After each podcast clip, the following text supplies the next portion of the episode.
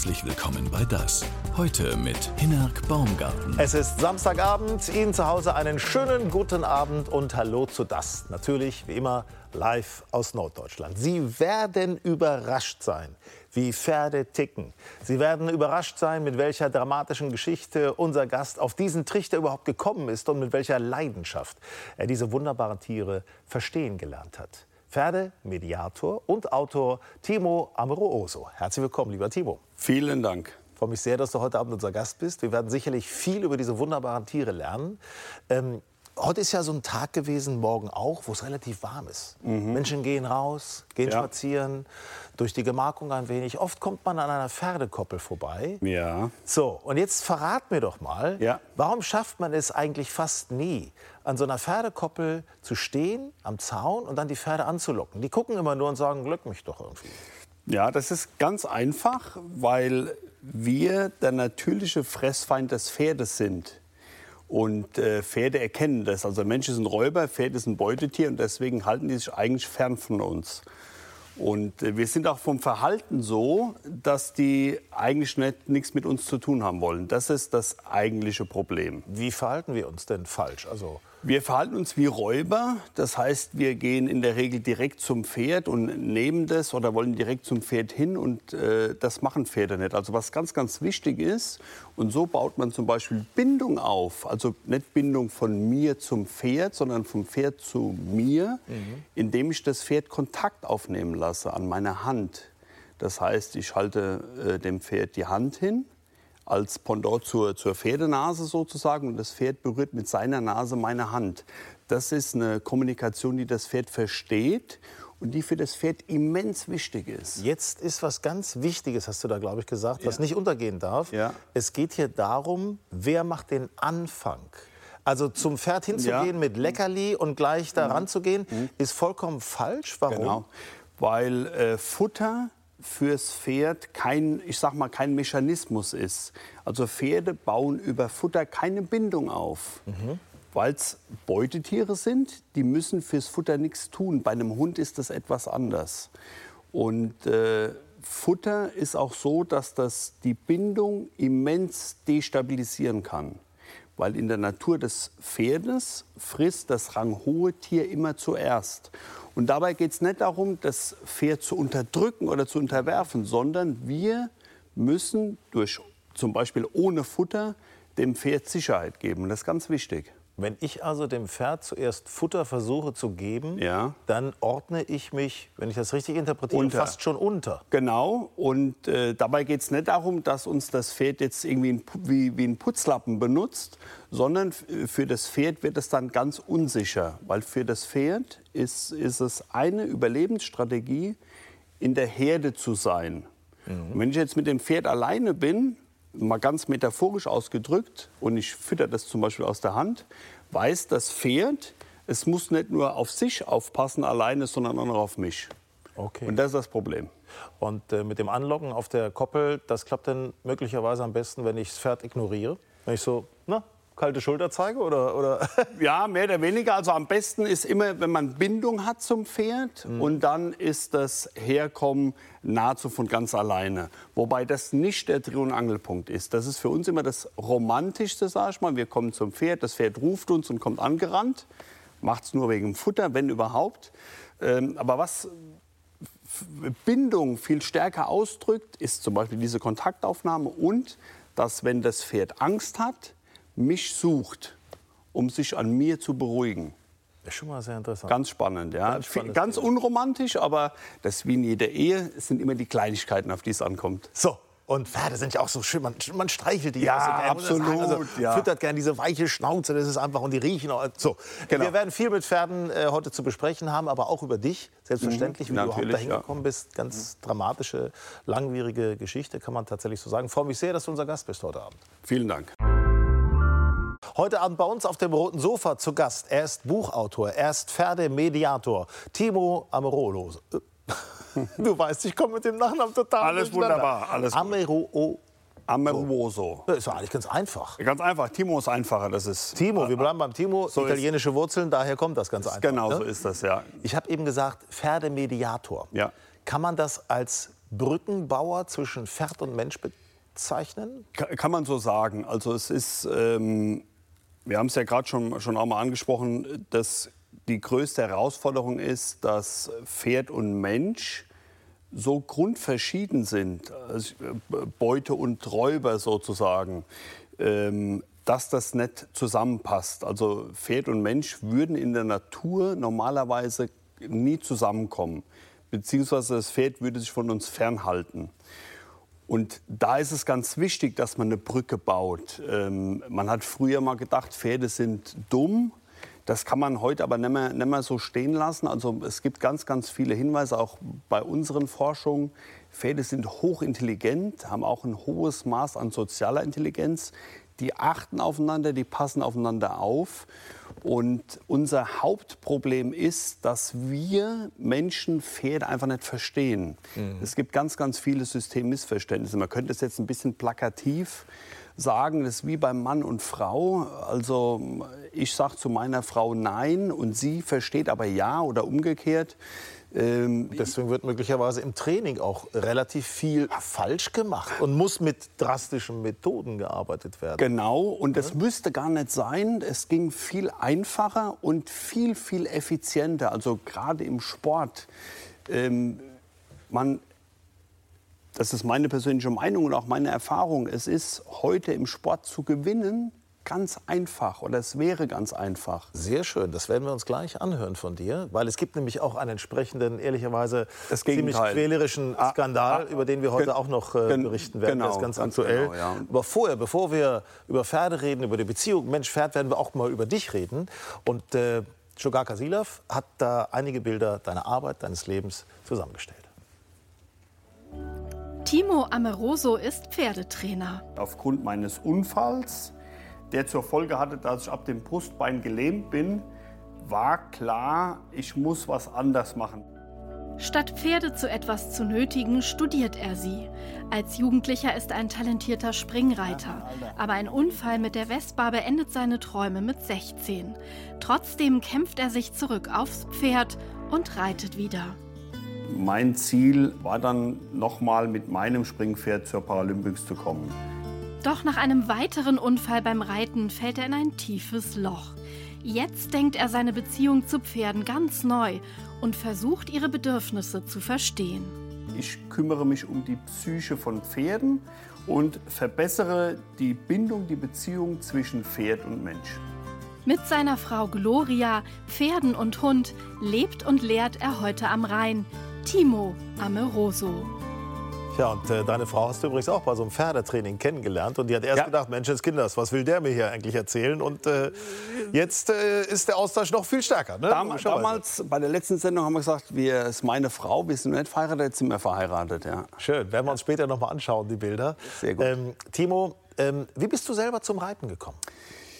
Ähm, durch Zufall. Ähm, ich bin zum Reiten gekommen. Meine Nachbarin und Kindergartenfreundin, war damals, ich war sieben, glaube ich, äh, hat Reitkarten geschenkt bekommen.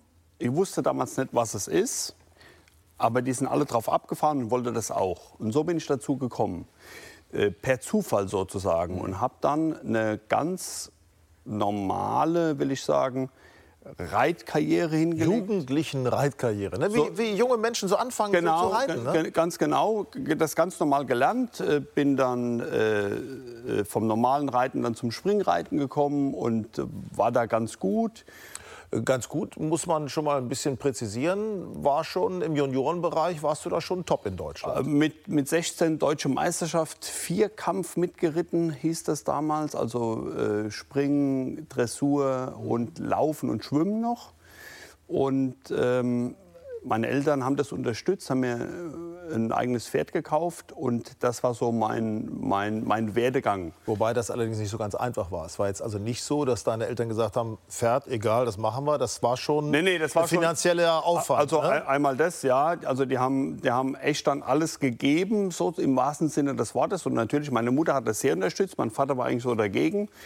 Dem wäre es lieber gewesen, ich wäre Fußballer. Heute ganz anders, heute ganz stolz. Mhm. Ähm, aber das war so mein Weg. Und, äh, Wie hast du denn trainiert? Damals? Mhm. Also ich habe so trainiert oder ich wurde trainiert und äh, ich habe das als 13-Jähriger auch gesehen, wie man Pferde zu Boden schlägt. Und, ähm, Wie macht man das? Man schlägt so lange drauf Auf die Beine? ein, äh, auf dem Bein, auf, auf die Beine, auf den Kopf, auf überall. Nein. Ja, das ist schon schlimm. Also das, ähm, Warum muss ein Pferd auf den Boden? ich kann dir das nicht sagen. Ich weiß es nicht. Also mir ist das ähm, auch als 13-Jähriger, man, man begreift das nicht, was man da sieht. Ähm, das erst als, als, ähm, als erwachsener Mann äh, wurde mir das klar, was, was das ist. Und, und ähm, ha, habe mir geschworen, auch wenn, wenn mein Leben oder wenn mein Unfall irgendeinen Sinn gehabt hat. Ich habe es dem Rolli zu verdanken, dass ich auf, auf das gestoßen bin, äh, auf, auf die Reflexion vom Pferd. Habe mir geschworen, ich werde das verändern.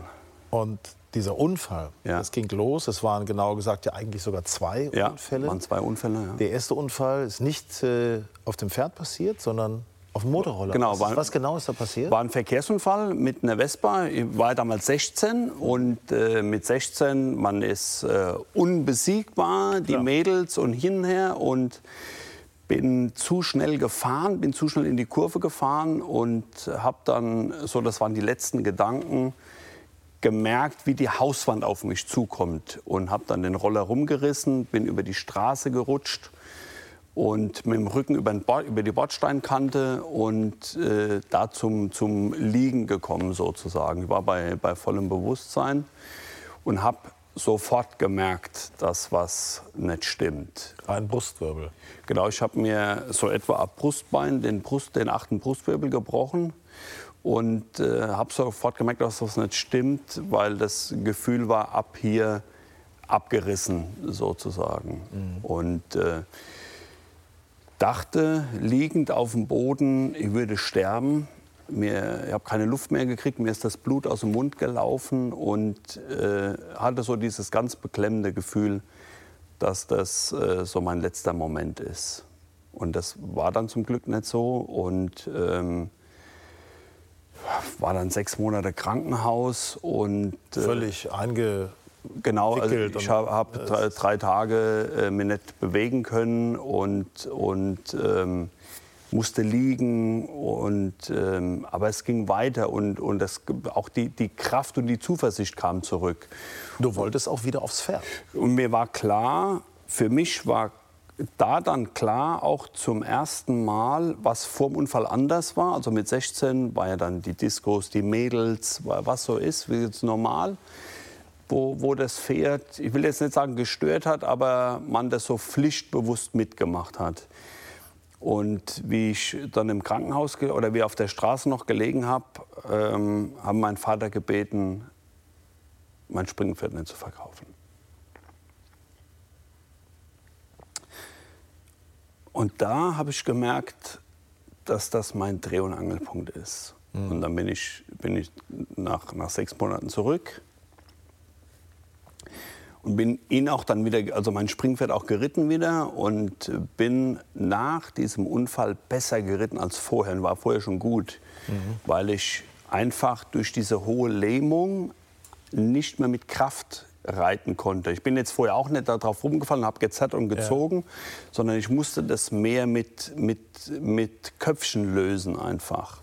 Wir können mal uns das gleich noch mal äh, Mhm. näher ansehen. Wir machen mal einen kurzen. Ich glaube, es tut dir auch ganz gut, dass man Schluck Wasser Alles wunderbar, ja. kannst. Ne? Das ist, äh, Alles gut, Können ja. wir mal kurz machen. Wir schauen uns mal an. Ja. Äh, Sport, Ja. trotz oder besser gesagt mit Rolli.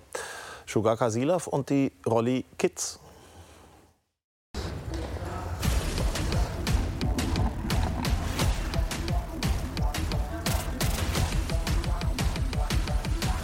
Dann würde ich sagen, starten wir mal. Stani fährt vor, alle anderen hinterher. Basketball, das Lebenselixier von Spielern und Trainer. Die BSG Emsland Rolli Baskets, ein eingeschworenes Team. Okay, ein paar Schlangenkurven, Stani. Der Zusammenhalt ist enorm. Auch eine Folge des gemeinsamen Schicksals. Gerade in, der, in dem Behindertenbereich ist Sport nicht nur Sport, sondern auch wirklich Inklusion. Ähm, wir tauschen uns aus, was den Alltag angeht, äh, was für neue Hilfsmittel es gibt. Also es ist nicht nur der reine Sport, also es ist viel mehr, es geht ja, in den ganzen Alltag. Neben den Rollstuhlfahrern gehören auch sogenannte Fußgänger zur Mannschaft, wie Tom Hilmes. Er unterstützt seine Kollegen auf und neben dem Platz, übernimmt körperlich schwere Aufgaben. Man geht da ganz anders mit den Leuten um und hat viel weniger Angst mit denen zu reden, wie ich sag mal eine Person, die keine Rollstuhlfahrer kennt oder keine Leute, die eine Behinderung haben. Weil die haben meistens sehr viel mehr Angst, auf die Leute zuzugehen, die anzusprechen und das ist bei uns halt in der Mannschaft gar nicht mehr so. Die Basketballspieler müssen ihren Rollstuhl voll unter Kontrolle haben. Das ist auch das Ziel der Rolli Kids. Kevin unterstützt Übungsleiter Christian Willenbock bei der Arbeit. Seit einem Unfall 2009 lebt auch er mit einer Querschnittslähmung. Er kennt die Schwierigkeiten eines Rollstuhlfahrers. Die Radwege ziehen zu einer Seite runter, man muss die ganze Zeit gegenlenken. Äh, Kopfsteinpflaster sind da, wie fahre ich mit den kleinen Lenkrädern drüber her. Ähm, es ist eine ganze Palette äh, von Hindernissen, die einen im Alltag oder beziehungsweise die draußen auf der Straße überwunden werden müssen mit dem Hilfsmittel des Rollstuhls, um die Behinderung auszugleichen. Es ist aber alles möglich. Und komm Emma, ja komm, komm, komm, komm, super, Emma, top. Ja, sauber und runter mit dir. Ganz viel wird durch Aktivität kompensiert. Es geht nicht nur darum, den Rollstuhl zu beherrschen. Selbstvertrauen und Selbstwertgefühl stehen hier ganz oben. Nach einem schweren Schicksalsschlag ist man mental erst ganz unten. Und man denkt, ähm, man ist nichts mehr wert. Ja, und durch solche Aktionen, wenn man sieht, man kann Menschen von dem, was man erlebt hat und was man durchlebt hat, was zurückgeben, was bei mir einen ganz großen Wert gebracht und bin richtig darin aufgegangen wie auch die Kinder und Jugendlichen hier aufleben. Die Familien haben oft eine lange Anreise, denn das Meppener Angebot gibt es weit und breit nicht. Melanie Graskamp kommt mit ihrer Tochter aus dem 60 Kilometer entfernten Ölfen nach Meppen. Man sieht die anderen Kinder, man kann die anderen Kinder auch aufwachsen sehen mit und äh, jedes Mal ist es wieder, ach, wir haben wieder was dazugelernt und äh, mit den anderen Eltern sich zu unterhalten, das ist, gibt einem einfach auch eine ganze Menge. Man fühlt sich nicht alleine und äh, man kommt immer auch wieder auf Probleme, man kann auch anderen helfen und man wird auch, also ähm, einem wird geholfen, das ist eigentlich immer ganz toll. Kinder lernen die Technik des Rollstuhls schneller und ihnen gelingt es auch, ihr Schicksal anders zu akzeptieren. Schließlich sind die meisten mit ihrer Behinderung geboren worden. Anders als diejenigen, die nach einem Unfall oder einer Krankheit nicht mehr laufen können. So bringt das Angebot der Rolli Kids nicht nur dem Nachwuchs etwas. Allein wie sie sich freuen, wie sie lachen, wie sie auf einen zukommen. Da, diese Emotionen, die diese Kinder, äh, gerade weil sie auch eine Behinderung haben, die geben einen noch viel mehr als normale Kinder. Und gerade das finde ich so wichtig, äh, dass wir uns dann einmal im Monat treffen, zusammen spielen und Spaß haben, um einfach die glücklichen Kindergesichter zu sehen. Der Sport schafft halt Selbstbewusstsein und ein besseres Körpergefühl.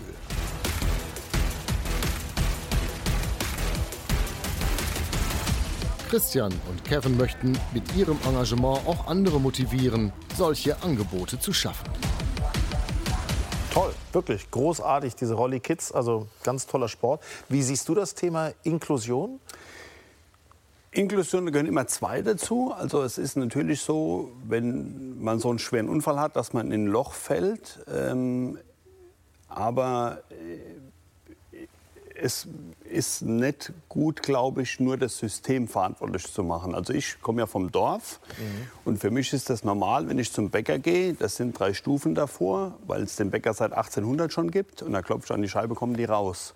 Und das ist ganz super und völlig in Ordnung. Und ähm, deswegen bin ich stark oder bin ich der Meinung, dass da immer zwei Seiten dazugehören. Also es, äh, klar, wenn, wenn was nicht äh, geht, ist das schwierig, aber ich bin jetzt keiner, der die Umwelt dafür verantwortlich macht. Oder, nichts, oder nichts klappt im gegenseitigen Anklagen, sondern alles klappt genau. im Grunde nur mit aufeinander zu, genau, zu genau, gehen. zusammen. Und Inklusion ja. ist auch eben mit den Widrigkeiten dieser Welt klarzukommen.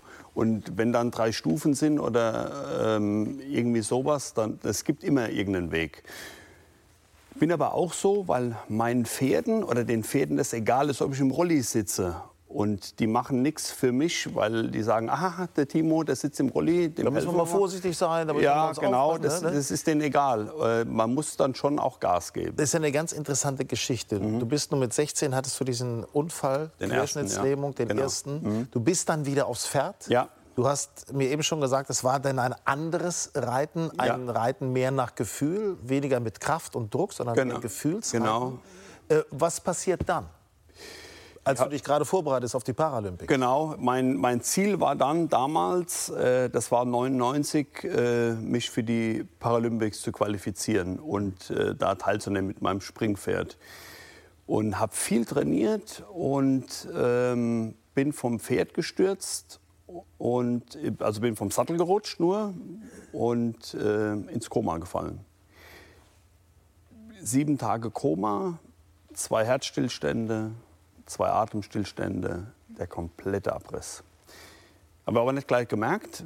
Ich war vier Wochen im Krankenhaus und äh, als ich zurückkomme, habe ich mich auch wieder aufs Pferd gesetzt und habe noch gedacht, ich mache da weiter, wo ich aufgehört habe. Und ich habe den Satz noch nicht zu Ende gedacht.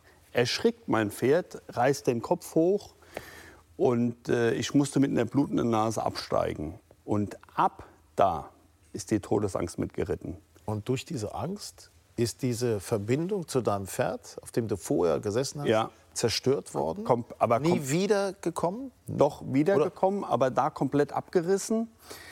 Ähm, also davor, vor diesem zweiten Unfall war das so, ähm, ich wusste, alle, also zum einen, alles, was ich mir vornehme, schaffe ich. Das war nach dem Unfall komplett weg. Und als ich aus dem Krankenhaus zurückgekommen bin, nach diesem zweiten Unfall, hat mein Pferd, also so war ich hier sitze, die Stalltür aufgedrückt und ist zu mir gelaufen. Acht Wochen später, als das passiert ist, dieses, dieses, Nase? mit der Nase, ähm, bin, ich zum, bin ich zu ihm und er ist weggelaufen vor mir. Das war der komplette Abriss. Und das war die Geburtsstunde des Pferdemediators. Und den Pferdemediator, seine Methoden, die hören wir uns gleich noch mal an. Die wirst du uns gleich, dann gehen wir auch in einen Stall Ja. äh, erzählen. Aber du hast, vorher möchte ich noch über Paolo sprechen. Du Ja. hast nämlich Paolo, du hast dadurch, dass das Pferd, dass das nicht mehr geklappt hat, Ja. warst du auf der Suche nach einem neuen Pferd. Genau. Und du hast auf einem verlassenen Areal hast du ein, ein runtergekommenes Pferd gefunden. So kann man es ja im Endeffekt sagen. Genau, ja. Und hast gesagt, den nehme ich. Genau, ich habe, äh, also Pascal, mein Springpferd, wurde älter und älter. Und ich wusste, okay, wenn ich mit Pferden, wenn ich dranbleiben will, hole ich ein neues. Und das, musste, das neue Pferd musste drei Kriterien erfüllen. Musste ein Hengst sein, also männliches Pferd, musste ein Fohlen sein und was Gutes tun damit. Und das hat Paulo erfüllt. Der ist von der Stutenmilchfarm und ähm, bevor ich da hingefahren bin, habe ich mir so Gedanken gemacht, habe gesagt, ja, Schicksal, gib mir ein Zeichen. Und So sieht er übrigens inzwischen aus. Ne? So sieht er. so sieht er jetzt aus, ja. Und das Schicksal hat dir offensichtlich dieses Zeichen gegeben, weil du hast ihn genommen. Und du, jetzt, das ist ganz entscheidend. Genau. Das, ist, äh, das sieht jetzt so aus, als wenn, ja, okay, alles klar, das Pferd kann das von immer aus. Genau. Äh, wie lange hat es gedauert, bis Paolo das gemacht hat? Zwei Jahre ihn hinzulegen und noch mal zwei Jahre, bis er mich hat aufsitzen lassen. Boah. Alles frei, alles von ihm aus, freiwillig. Deine Methoden, das, äh, wie man da anders denken kann, das äh, werden wir uns äh, gleich mal anhören. Sehr schön. Ähm, es sind, vorher schauen wir uns einen Film an, es sind tatsächlich wieder neue Aufnahmen von quälendem Training eines Olympiareiters zutage gekommen. Shugaka Silav über die Problematik im Pferdetraining. So, Riesenbaby, komm. Komm. Anja macht ihr Pferd zum Reiten fertig. Wallach Farinelli ist sieben Jahre alt. Ein modernes Sportpferd. Sein Papa ist Fürst Romancier und seine Mama ist von Sandro Hitt. Das heißt, er hat Dressurblut von beiden Seiten. Und ich kannte ihn schon, da war er drei und noch gar nicht eingeritten. Da bin ich hier damals ein anderes Pferd geritten. Und äh, ich habe mich verliebt in ihn. Das Erste, was Kerstin mir damals gesagt hat, war, sie hätte mir dieses Pferd nicht verkauft. Kerstin Gerhardt ist Anjas Reitlehrerin. So, komm mal her, bitte. Ja. Sie unterrichtet nach der klassischen Komm mal her, Reitlehre. Mann. Auch immer der erste Kontrollgriff des Reitlehrers. Ist es zu eng? Wie guckt das Pferd aus den Augen?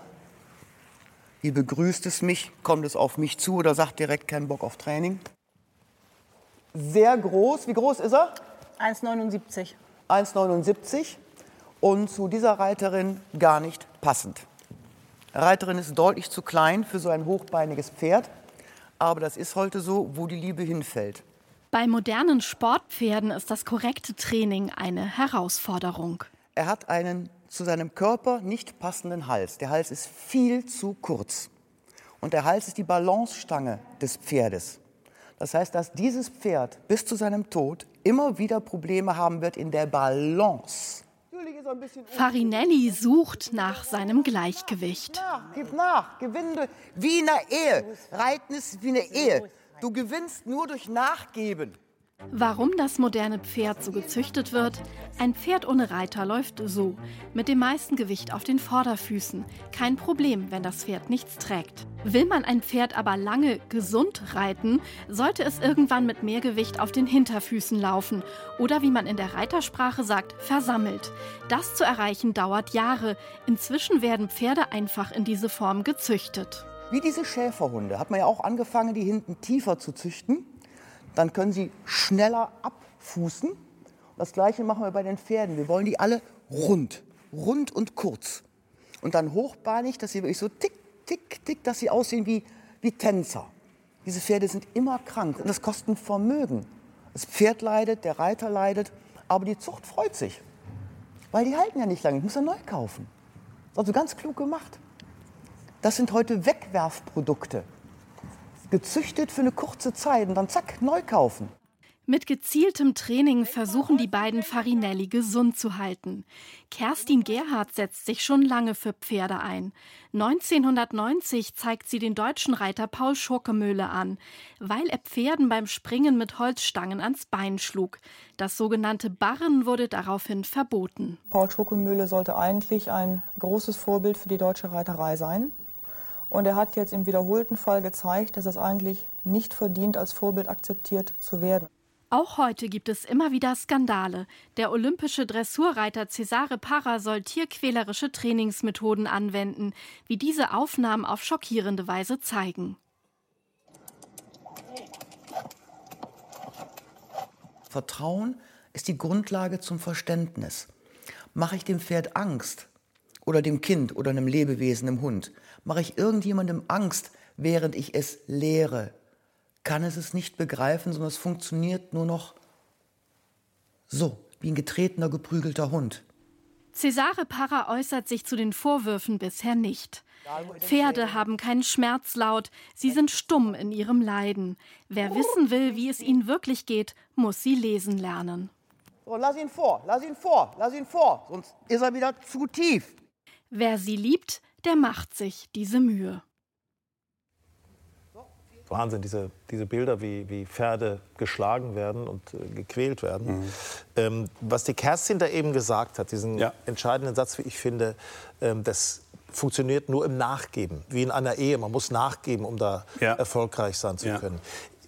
Wird also warum wird eigentlich so, das ist zumindest meine, mein Verständnis davon, ja. wie momentan trainiert ja. wird ja. im Spitzensport, mhm. im Reitspitzensport. Ähm, warum wird das im Spitzensport, wie wird es anders gemacht? Also wie ist das bei uns momentan? Also, Mehr mit Herrschen, ne? Ja, genau. Die, also die Dame hat vollkommen recht. Ähm, man weiß es ja auch äh, von Kindern zum Beispiel äh, in der Schule. Ähm, maximales Potenzial kriegt man nur durch Beziehung, durch Bindung.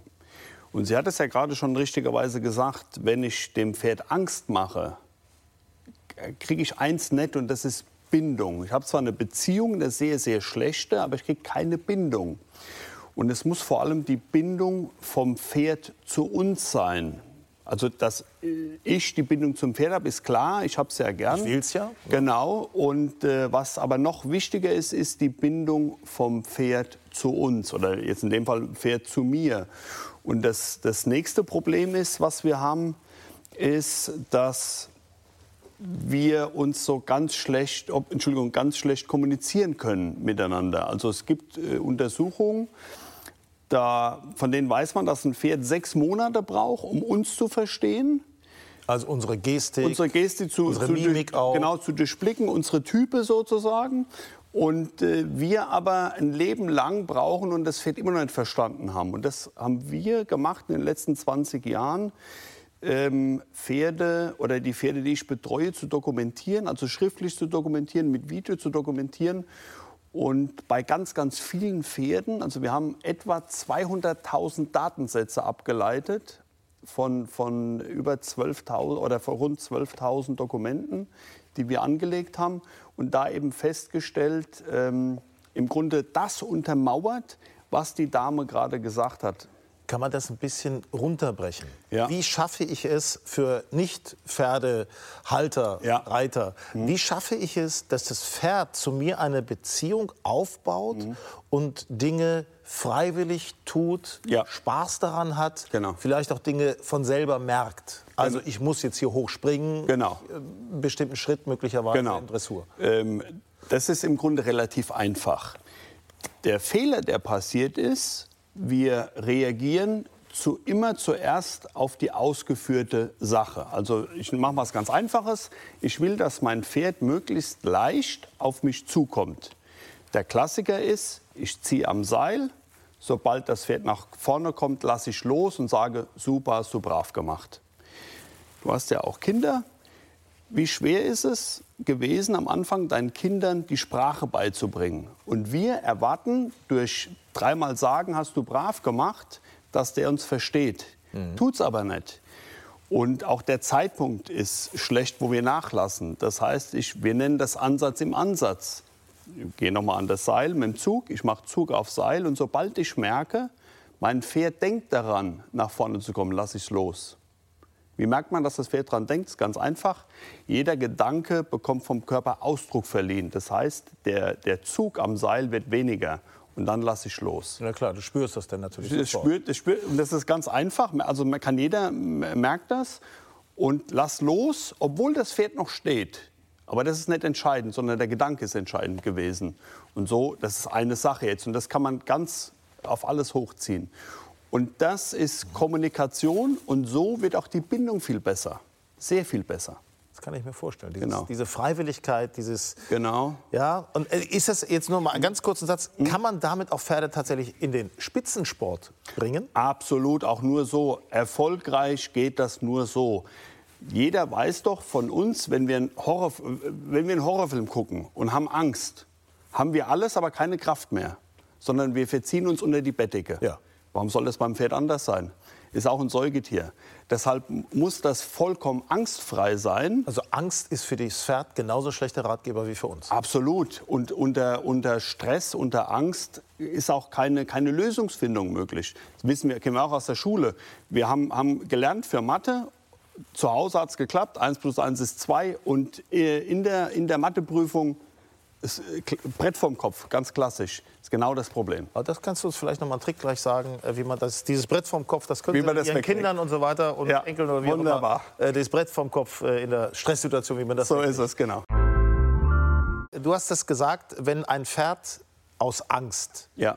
Äh, reagieren muss, dann reagiert es falsch, dann reagiert es nicht richtig, weil das Gehirn dann nicht so richtig funktioniert. Das Genau. ist im Endeffekt so ähnlich, als Und- wenn man als Jugendlicher eine Klassenarbeit macht. Genau. Äh, hat man plötzlich Schiss und dann funktioniert nichts mehr. Genau, und- funktioniert das Denken nicht. Genau, unter Stress, äh, das hat man auch erforscht, ähm, ähm, geht die, Lösungsfindung immer, immer weiter zurück, also wird immer schlechter. Was kann man da jetzt mal für Schülerinnen und Schüler, was Ja. kann man denn da für eine Methode anwenden, damit es äh, im Gehirn dann wieder klappt? Also was da ganz wichtig ist, das kennen wir auch aus der Schule, in dem Fach, wo wir gut waren, konnte uns der Lehrer oder die Lehrerin gut leiten. In dem Fach, wo wir schlecht waren, haben sie uns nicht leiten können. Ja. Wir brauchen Bindung vom Lehrer zum Schüler.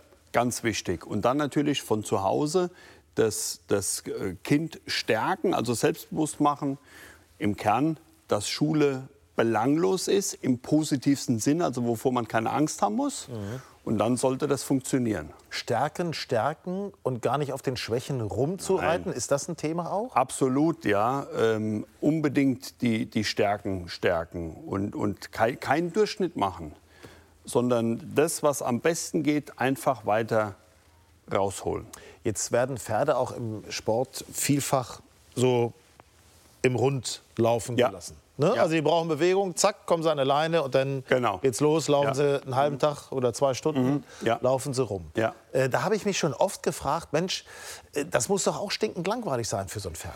Und irgendwie auch nicht effektiv, oder? Mhm. Man läuft ja dann auch immer nur in eine Richtung. Genau, also äh, Langeweile ist für Pferde etwas anders als für uns. Also Pferde reagieren stark auf Veränderungen. Für die ist, ich sage jetzt mal, Langeweile gar nicht so schlimm.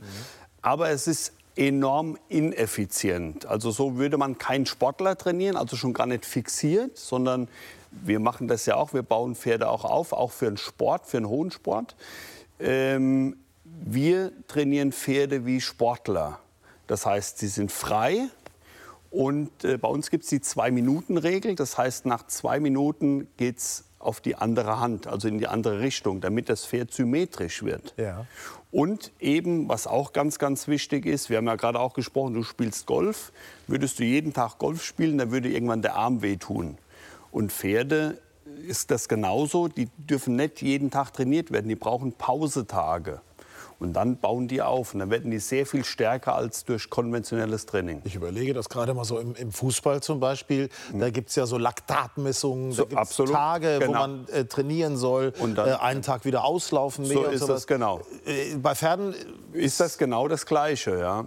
Ist ja ein Säugetier, ist äh, genau dasselbe. Das heißt, wir machen das so, wir haben zwei Tage, wo intensiv maximal trainiert wird, also ein ganz, ganz starker Reiz, wo der Körper richtig gefordert wird. Und dann gibt es Pause, direkt danach eins oder zwei Pausetage, wo das Pferd nichts macht, also nur seinen Auslauf hat, auf der Weide steht. Äh, Und in dieser Phase fängt der Körper an aufzubauen. Dann bleiben die auch gesund.